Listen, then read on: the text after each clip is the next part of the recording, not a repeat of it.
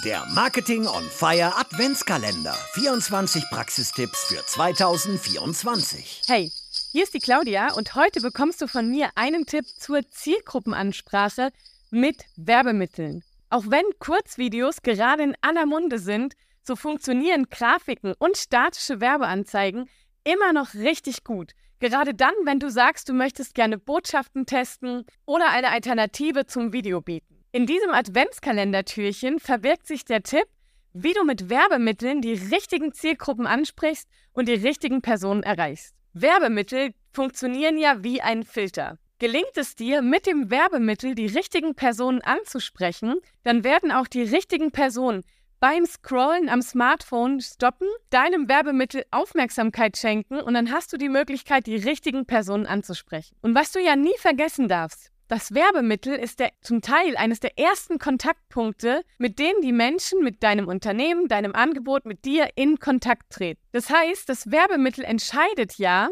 ob die richtigen Personen in deine Pipeline kommen. Das heißt, auf deine Landingpage landen, sich in deinen Funnel eintragen, in den Newsletter, ein Erstgespräch buchen. Man könnte also sagen, dass ein Werbemittel entscheidet, wie gut die Qualität deiner Erstgespräche und sogar deiner Kunden ist. Nun schauen wir uns eben an, wie du mit den richtigen Werbemitteln die richtigen Personen erreichst. Und dafür habe ich dir einige Fragen mitgebracht. Die Fragen dienen dazu, dass du dir im Vorfeld Gedanken machst, wie du dein Werbemittel erstellen und kreieren möchtest, damit du auch eine ausreichende Tiefe erreichst und es sehr konkrete Werbemittel sind und nicht, wie wir sie immer wieder sehen, sehr generisch und austauschbar und dadurch wenig Resonanz erschaffen. Welche Fragen sind das beispielsweise? Eine wichtige Frage, die du dir immer wieder stellen kannst, bevor du ein Werbemittel erstellst, ist, welche Person willst du eigentlich konkret erreichen? Und damit ist natürlich nicht gemeint, wie alt die Person ist oder wie die Person aussieht oder welches Geschlecht die Person hat, sondern viel wichtiger ist es zu wissen, welche Bedarfe hat die Person, wie geht es der Person, mit welchen Werten, wie verhält sich die Person? Und über welche Grundmotive, das ist ein Wort, das du gerne mal googeln kannst, kannst du die Person ansprechen. Also ist das eher eine Person, die abenteuerlustig ist oder ist das eine Person, die jetzt gerade Sicherheit in dem Bereich sucht oder jemand, der sehr erfolgsorientiert ist oder eher jemand, der sagt, hey, da geht es um das Thema Partnerschaftlichkeit. Das heißt, das ist ganz wichtig, dass du herausfindest, mit welcher Person möchtest du überhaupt in Kontakt treten. Eine zweite wichtige Frage ist, welchen Bedarf hat die Person? Wo kannst du der Person gerade helfen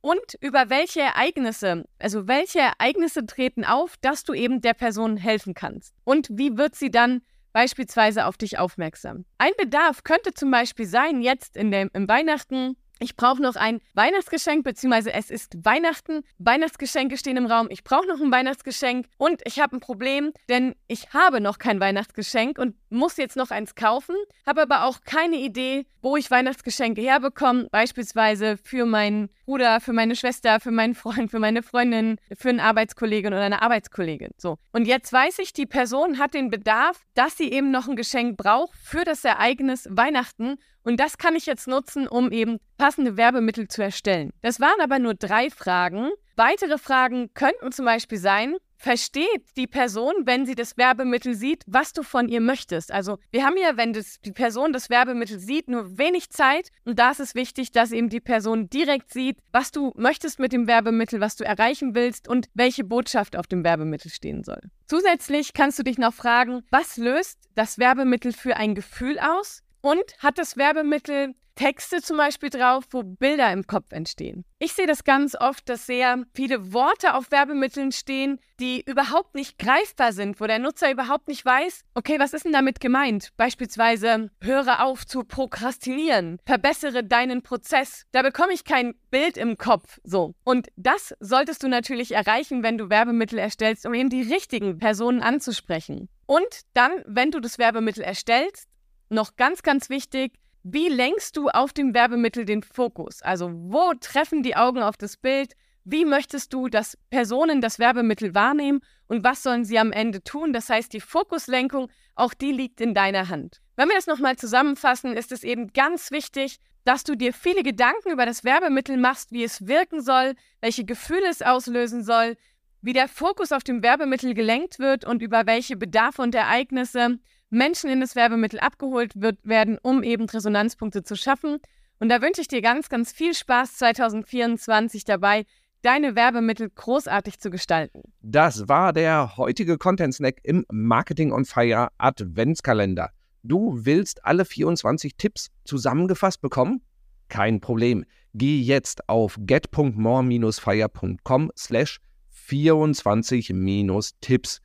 Den Link findest du natürlich auch in den Shownotes. Dort kannst du dich eintragen und bekommst nach Weihnachten alle Tipps in einem PDF zugeschickt. Damit kannst du sie noch viel besser in der Praxis umsetzen.